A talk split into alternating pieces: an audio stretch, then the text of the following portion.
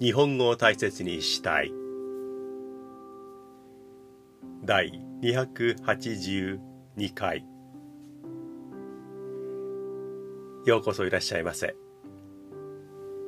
思いつくまま気ままに喋っていきます。少しゆっくりめに喋ろうと思います。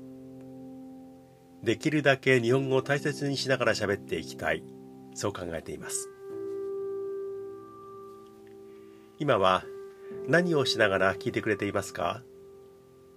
うーん今汗だくだよ。ん何をしていましたか？夕べ雪がたくさん積もってしまって玄関先の雪を雪かきしていたんだ。久しぶりに物置からスコップを取り出して息をかいていた。もう汗だくだよ疲れた。そうですか。そういう季節がまた来てしまったんですね。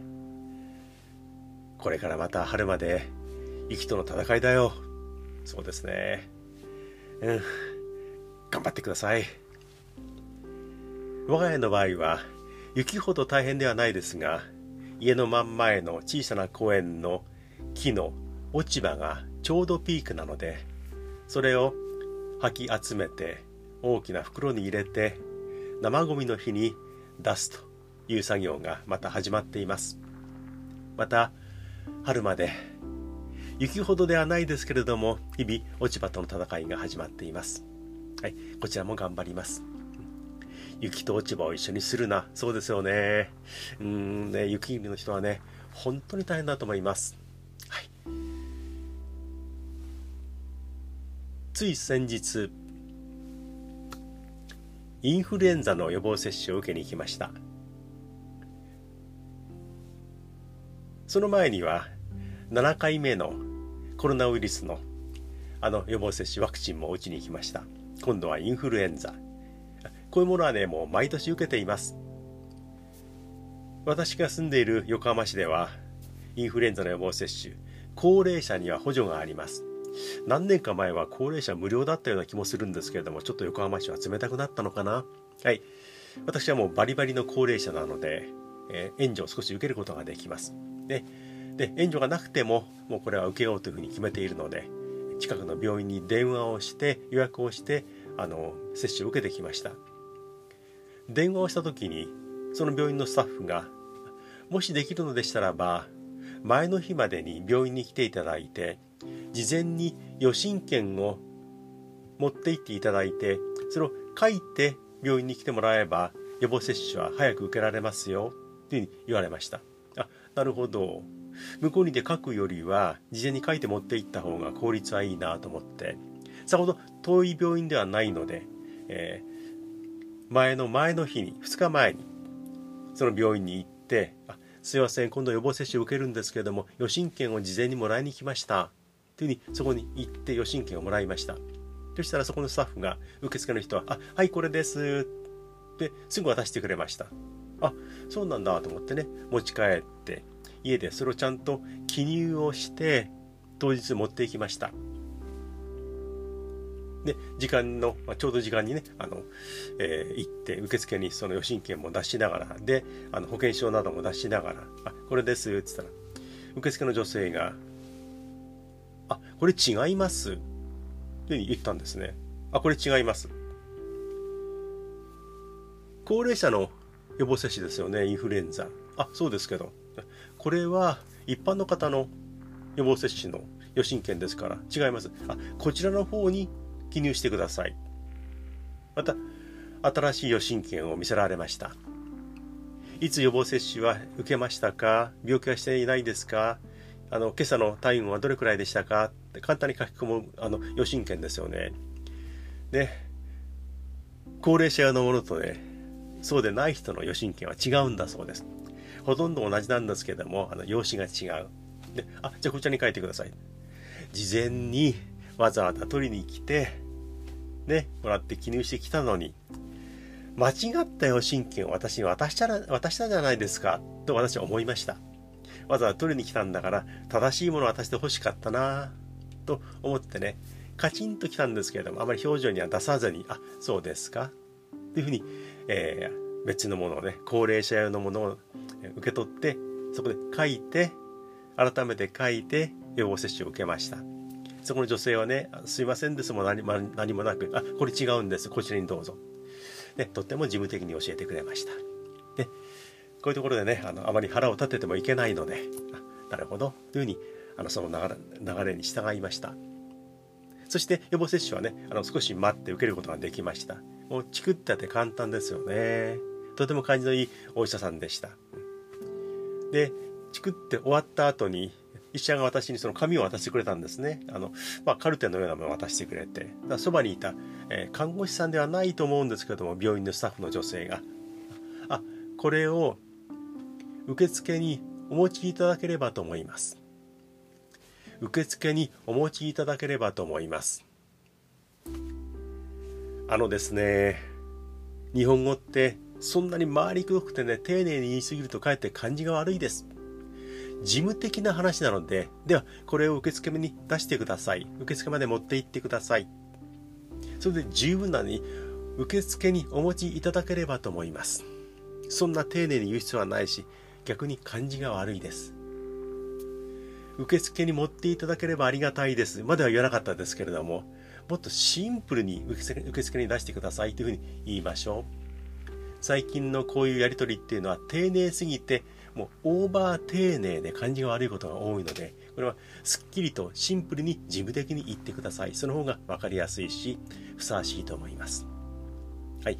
またこんな感じで、あの、文句を言ってしまいましたけれども、なんだかなということが、年取ったせいなのかな、結構日々あります。はい。ここからはちょっとガラッと変えましょうかね。はい。ちょっと明るめの私になりました。来年の手帳を買いました。例年よりも手帳の購入はちょっと遅かったかなと思いました。もう少し早めにね来年のものっていうのを、えー、このところ購入していたと思います。もうここ数年は同じ会社の同じ手帳を使っています。手帳といってもちょっとね大きめのものでサイズは英語サイズね、えー、これを買ってちょっとした日記的なメモも書ける。それからスケジュールも書けるというようなものを使っています。もう毎年同じものです。ただ、いくつかの同じ手帳ですけれども、色がね、あの、数種類あるんですね。初めて買った時には白い表紙のものを買いました。で、表紙も背表紙も全体が白いものを買いました。その次の年が金色。で、今年使っているのが赤です。で、次は何にしようかなと思って、あの、買いに行きました。行ったら今まで使ったことがなかった色黒いものも売られていました。あ黒もあるんだな。まだ使ったことがないからこの黒にしようと思って黒を買いました。でねそこのいろんな種類のあの色を見てみると残っていたのは金色赤そして黒。もしかしたら白も売っていたかもしれないけども、売り切れていたのかもしれない。だからそこに白はありませんでした。過去には白いのを買ったことがあるので、もしかしたら売り切れだったかもしれない。金、赤、黒が残っていた。一番残っていたのは何色でしょうか？そして一番売れていたのは、残りが少なかったのは何色でしょうか？これ大体当たりますよね。はい。黒いものが一番残っていました。中身同じですよ。表紙が黒いだけ。黒が8冊ぐらい残ってましたね。10冊近く残っていた。あ、黒が人気がないのかな売れ行きが、黒がやっぱり良くないんだ。一番売れていたのは、たった1冊しか残っていなかったのが、金、ゴールドでした。で、この1冊残っていたこの金色のものもね、もうみんなが触ってるんでしょうね。表紙なんかちょっと曲がってしまっていて、もうこれは誰も買わないだろうなっていう感じでした。金色1冊しか残っていませんでした。で赤が4冊くらい残っていました。やっぱり金赤黒の順番で売れていくんですね。黒いのが一番残っていた。そのうちの1冊を買ってきました。やっぱり色によってあのイメージってありますよね。だからやっぱりよし白がいいな。っていうんで白が売り切れだったかもしれない。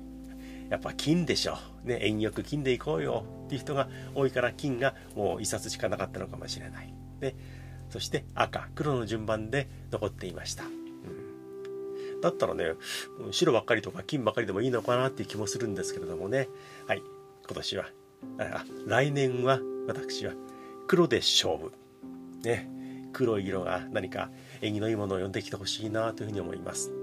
はい。あと何回手帳を買い替えるんでしょうか。ね、何年手帳を買うことができるんでしょうかね。こういうことはあの事あるごとにこの放送でも喋っているんですが年齢がいってくるとあと何回クリスマスが来るのかな。あと何回正月が来るんだろう。なんて考えたりします。若い人はそんなことは全然考えないと思います。私もそうでした。でも時の流れっていうものはいろいろ変えてくるものですよね。よしもう何回も何回も正月が来るように頑張っていくぞというふうに今は思っています。はい。新聞を読んでいたらビールの記事が目に入りました。ビール大好きです。ね。シューッとビールのその文字の方にねあの目が行きました。小さな記事なんですがあその内容はビールの売り上げがいいんだそうです。ビールの売り上げアップ。ね2割ぐらい上がってるって書いてありましたね。でいわゆる第3のビール。これも私はもうビールと同じように飲んでいるし私が大好きなのは第3のビールに分類される本麒麟というキリンの品物です。で私はもうビールと同じだと思って飲んでいるんですが実際には区別がある。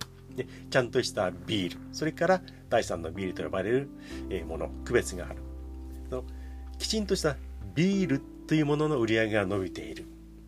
逆に第3のビール発泡酒とか第3のビールと言われるものは売り上げがダウンしているんだそうです。面白いですね。なんでこういうふうにアップしたビールそしてダウンしたビールではないビールみたいなもの差ができたのか。税金が変わりました。ビールに対する税金がちょっと安くなったので第3のビルとの値段の差が違ってきた。だからこういう変化が生まれたんだそうです。だからビールは高いよな。だからビールみたいなものを第3のビールで我慢しようっていうふうに思っていた人があビールがちょっと安くなったんだ。あじゃあビールに戻ろうと思ってビールに行ったのか。それで売り上げがアップしたのか。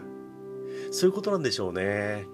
あるいはもともとビールだったのがあずっと第3のビールを飲んでいたのにあビールが安くなったんだ。じゃあ思い切ってビールの世界に飛び込んでみようか。ってビールの方に気持ちがいってそれを買うようになったのか。詳しいところはちょっとわからないですけどもちゃんとしたビールが売り上げが伸びて第3のビールビールみたいなものがであの売り上げが下がっている。なんだそうです。ねお酒飲みって結構いい加減で動きやすいですね。変化するんですね。でもね何杯か飲んでしまえばビールだろうがビールと似た第3のビールだろうが味わかんないでしょ。酔っ払っちゃえばちょっとした値段の違いなんか気になんないでしょ。そう分かっているのに税金がちょっと変わった値段が変わってきたっていうと売り上げがそのだけ変化するんだなっていうのは人間って酒飲みって分かりやすいような分かりにくいようなそんな気がしました。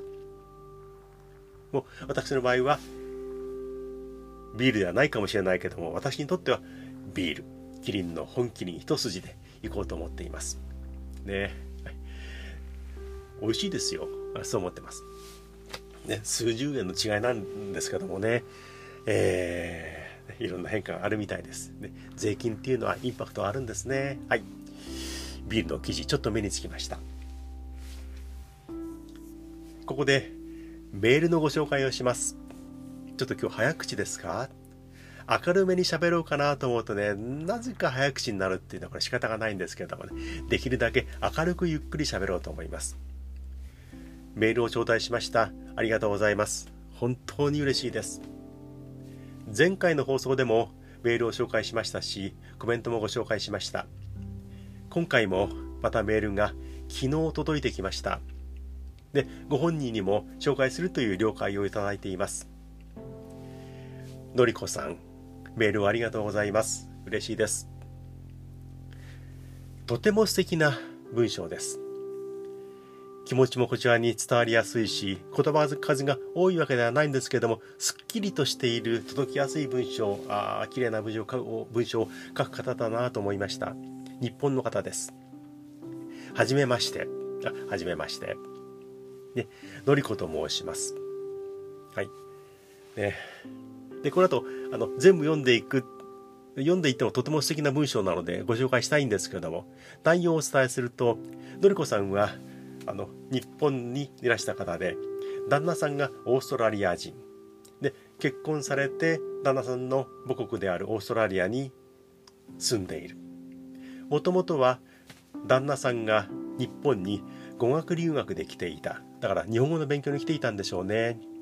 留学というくらいだから、あの1年とか2年とか年単位でいたんだと思いますで知り合ってのりこさんは日本を離れて旦那さんの母国オーストラリアに移り住んで結婚をして移り住んでいるっていうことなんですね年齢とかはわからないんですけどでオーストラリアのどこに住んでいるかってこともわからないんですけれどもちょっとね想像を交えながら、えー、お話しさせてもらいますね。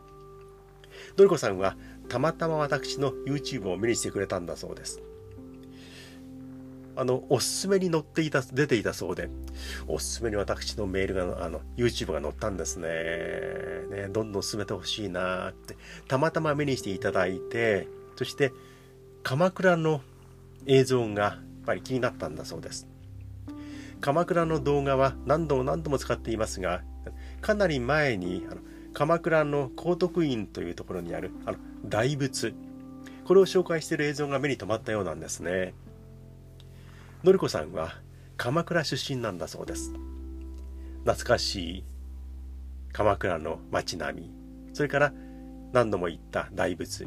これを見て、えー、私の YouTube に、えー、注目してくれたようなんですねありがとうございます私のふるさとなんですっていうふうに書いてありますね。鎌倉がふるさとか。鎌倉のどの辺りなんでしょうかね。で、今は、のりこさんはオーストラリアに住んでいるけれども、やっぱり動画とか映像でいくらでも日本の情報、鎌倉の情報もね、得ることができる。でも、そういうのは見るたびに日本に帰りたいなっていう気持ちが強くなるんだそうです。で、私のあの YouTube を見てもらって、ホームシックにもなりました。と書いてあるんですね。そうですか。はい。ちょっと寂しい思いをさせてしまいましたか？はい。で、日本が恋しくなるってことがあるそうです。で、旦那さんはもうかなりね、日本であの日本語の勉強したってこともあるそうですが、えー、日本語が相当喋れるんだと思います。日常会話苦労なく話せるそうです。で、旦那さんとのりこさんで、私の日本語を見つけたっていうチャンネルも見てくれているようで嬉しいですね。ありがとうございます。私が日本のことわざとかそれから日本語のあれっていうことをねちょっと紹介しながらっていうあの短い、えー、ものをつないだようなたくさん載っけているチャンネルがあります、えー、日本語を見つけたというチャンネル。えこれびっくりマークをちゃんと、ね、正確に書いてくれてるんですよね。こういうところちゃんとしてますよね。で旦那さんと一緒に見てくれるんだそうですがオーストラリア人の旦那さんは、あの、朝飯前っていう言葉がお気に入りなんだそうです。そんなの簡単にできるよっていうことで使う、そんなの朝飯前だよっていう日本独特の言い方が、あ面白いんでしょうね。お気に入りなんだそうです。オーストラリア、英語でも同じようなことわざあると思うんですが、えー、朝飯前、ね、こんなことを使える、えー、人も日本人でも減ってきましたけれども、えー、オーストラリアの旦那さんが、あそれは朝飯前なんて言ったらかっこいいですよね。はい。ね、楽しんでくれているそうです。嬉しいですね。で、のりこさんも日本語の勉強になるなんて言ってますけれども、このメールを書く人はね、相当な、あの、きちんとしたことが考えられて喋れる人だと思うので、えー、私のこんな喋りは足しにはならないんじゃないかなっていうふうに思います。はい。日本に住んでいる外国人の友達にも私の動画を進めているんですよ、紹介していますというふうに書いてあります。どんどん紹介してください。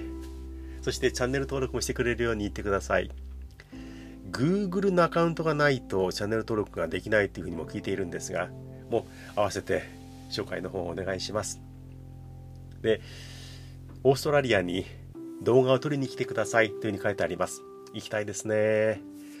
メルボルンにはかなり前に行ったことがあるんですが、その時にはまだ YouTube もやっていなかったし、動画は全く撮らなかったですね。もともと写真もほとんど撮らない方でしたから、今度もし行けるのであれば、バンバン動画も撮りたいですね。ドルコさん、本当にありがとうございました。また何かあったら、メールとかコメントとか送ってください。とても素敵なこのメールを読ませてもらいました。そして紹介しました。またよろしくお願いします。ありがとうございました。今度の YouTube も鎌倉の映像がありますから楽しんでほしいなというふうに思います。はい。源氏山なんていうところに行ってきましたよ。はい。またよろしくお願いします。鎌倉の話がまた続いてしまいますが、つい先日また鎌倉に行ってきました時々あ鎌倉行きたいなとも思うし今どう変わっているのかなっていうふうなところにも興味があるので鎌倉はねよく行きます。で YouTube の方でも映像は何度も紹介しています。ただ同じ映像ではないです。違う時期に行ったものなのであのそれはご勘弁ください。また行きました。であうーん、つい最近来た時からまた何か増えてるな、変わっているなっていうものがね、いくつかありました。もしかしたらかなり前からあったものもあったかもしれないんですけれども、え今回目についたものをいくつか紹介しますね。ね、やっぱり食べ物がね、どんどん入れ替わっています。新しいものができている、えーっていうものが結構ありました。メンチ棒ですね。メンチ。あの、肉が入っているあの揚げたものですよね。あれを少し長くして食べやすくしている。ね、歩きながら食べることができるっていうような作りに変えてるんですね。メンチ棒、それからカレーパンも大人気でした。これね、人が一番多かったかな。外国人がカレーパンをね、あの買って食べてました。もうメンチもカレーパンも揚げたてですよ。美味しいに決まってる。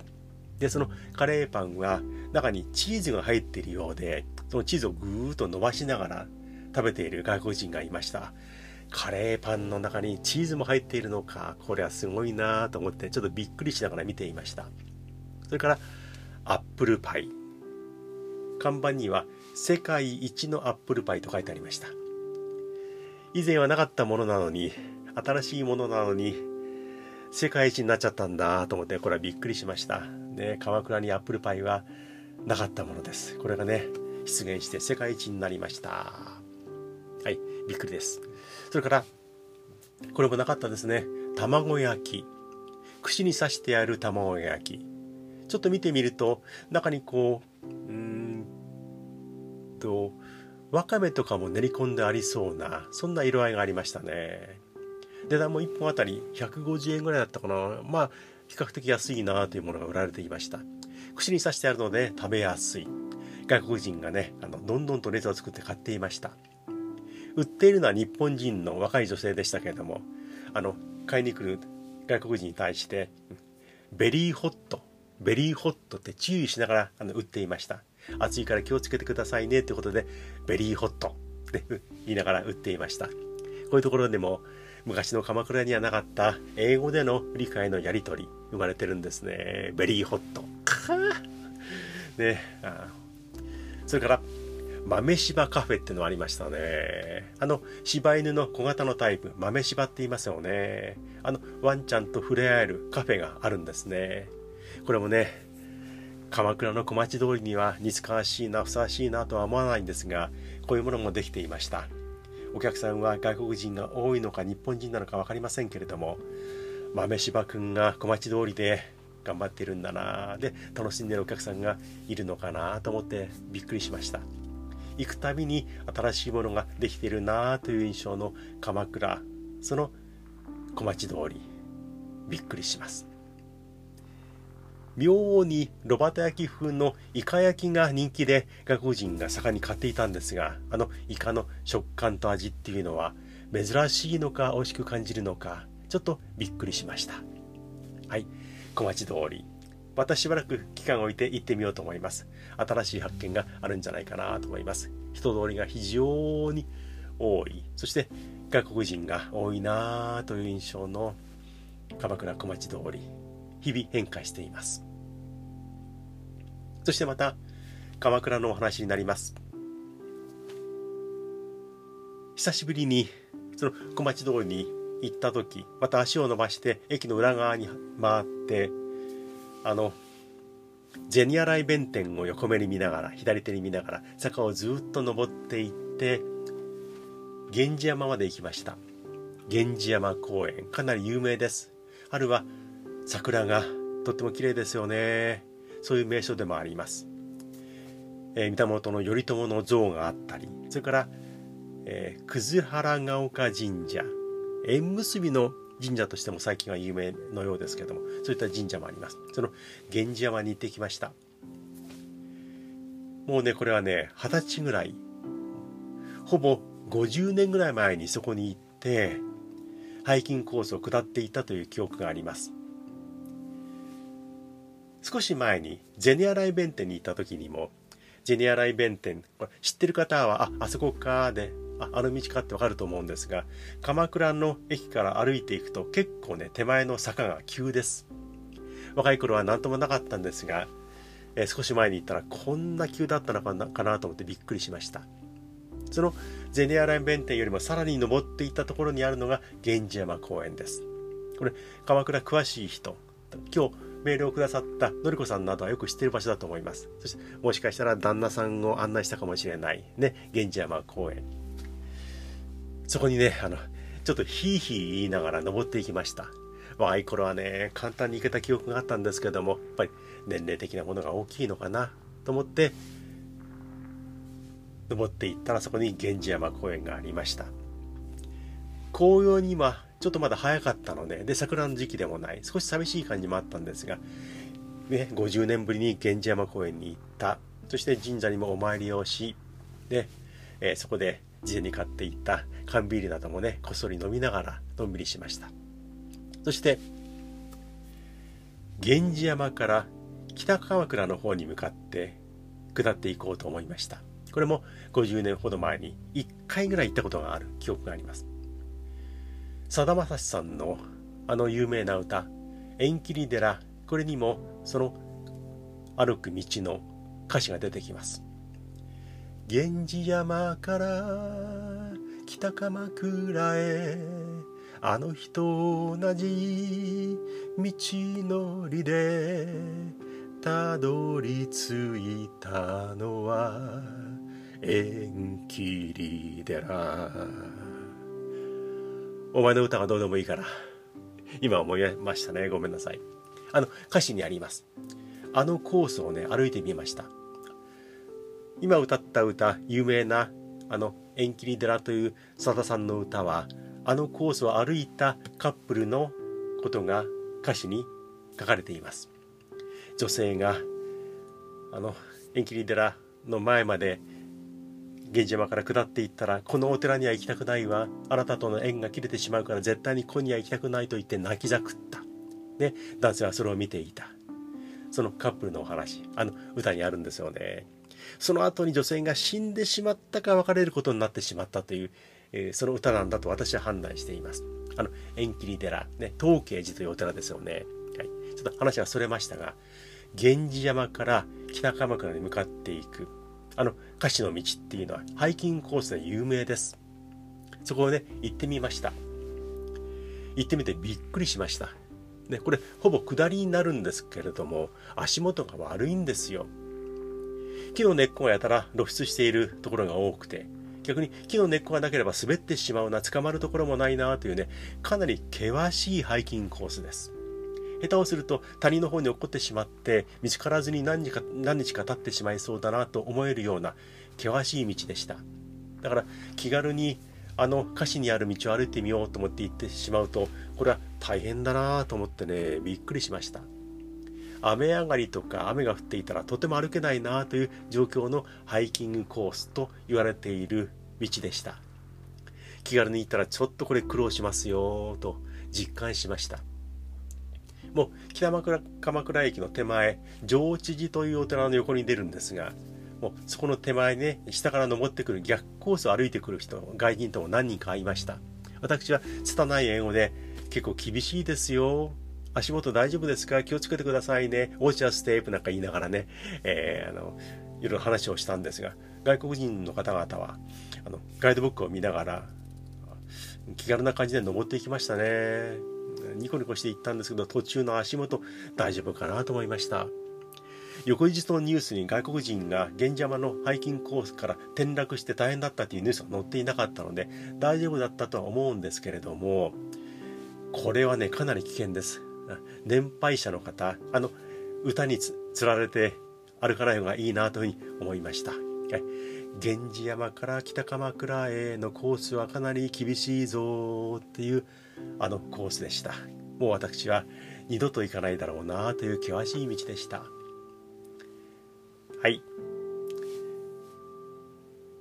いろいろと話は飛びながら今回は鎌倉のお話が多かったかもしれないですね。鎌倉の回になったかもしれないです。はい。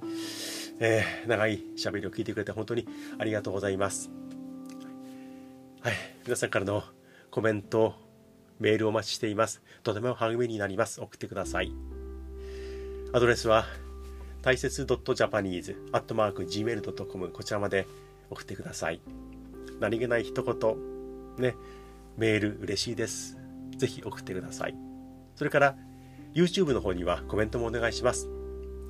日本語が好きチャンネル、それから日本語を見つけたというチャンネル、そして何気ないチャンネル、3つもやっています。コメントも打てますので打ち込んでください。見落としがないようにしてあの返信なども気をつけて、送るようにしています。よろしくお願いします。それから YouTube の方はチャンネル登録もぜひお願いします。ただいま447でビタッと止まっています。2週間ぶりに447ということで、1つチャンネル登録が増えました。励みになるので、こちらの方もぜひお願いします。はい。今回も長くなりました。今はどんな時間帯ですか？おはようございますでしょうか？あ、雪かき、まだ続いてるんですね。うん、今朝も頑張りましょう。こんにちは。今日はこれからお出かけですね。どちらに？病院に予防接種。ああ、予診券持ちましたか？はい。インフルエンザですよね。コロナ、インフルエンザ、えー、普通の風邪、大変ですよね。はい。健康に気をつけましょう。いってらっしゃい。こんばんは。お帰りですね。はい。ちょっとね、予報悪いですけども、降りそうで降らないですよね。まだ降ってもこちらは雨に、あ、雪にはならないですよね。でもだいぶ冷え込んできました。はい、気をつけて。もしかしたら、かなり遅い時間帯でしょうか。今日は、どんな一日でしたか？いい一日だった、よかった、という日だったでしょうか。いやー、今日はきつかったな長い一日だったよ。そういう日だったでしょうか。そして明日はいい日になるでしょうか。明日もいい日になるでしょうか。ね。素敵な日がやってくるといいですね。はい。おやすみなさい。こういう時間帯ですか？では明日がいい一日になりますように。To be continued.